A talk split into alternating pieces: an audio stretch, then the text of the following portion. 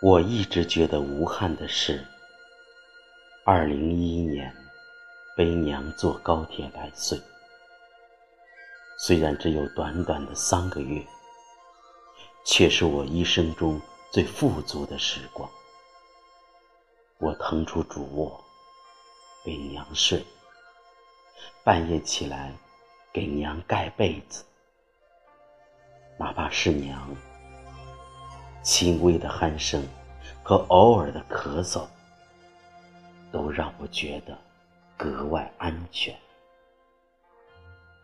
现在，每次我走进主卧，总觉得娘还睡在原来的地方，朝我微笑。半夜醒来，总听到娘在叫我。我凝神去听，叫声便从风里遁去。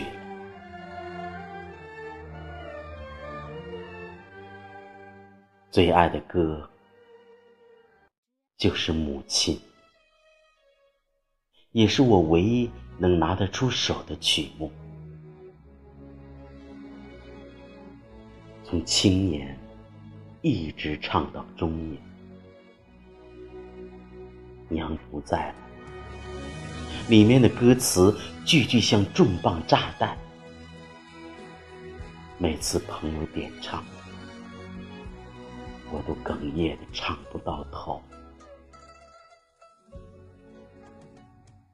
怀念像铁拳一样一下下夯击我的心房。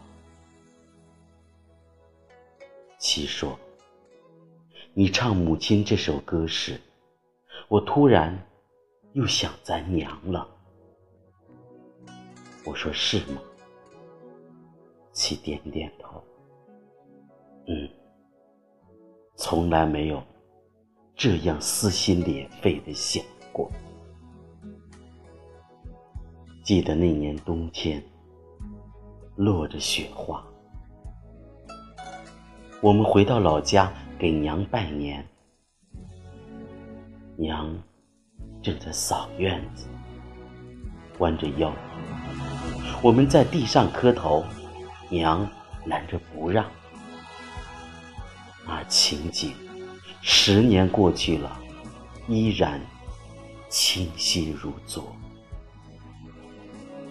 其泪光闪闪，我的心也像刀绞一样。我转身闪进洗手间，拧开水龙头，任哗哗的水声覆盖我嚎啕。从此以后，不能再唱母亲，不能再过母亲节，不能再叫一声娘亲。娘在的地方才是家，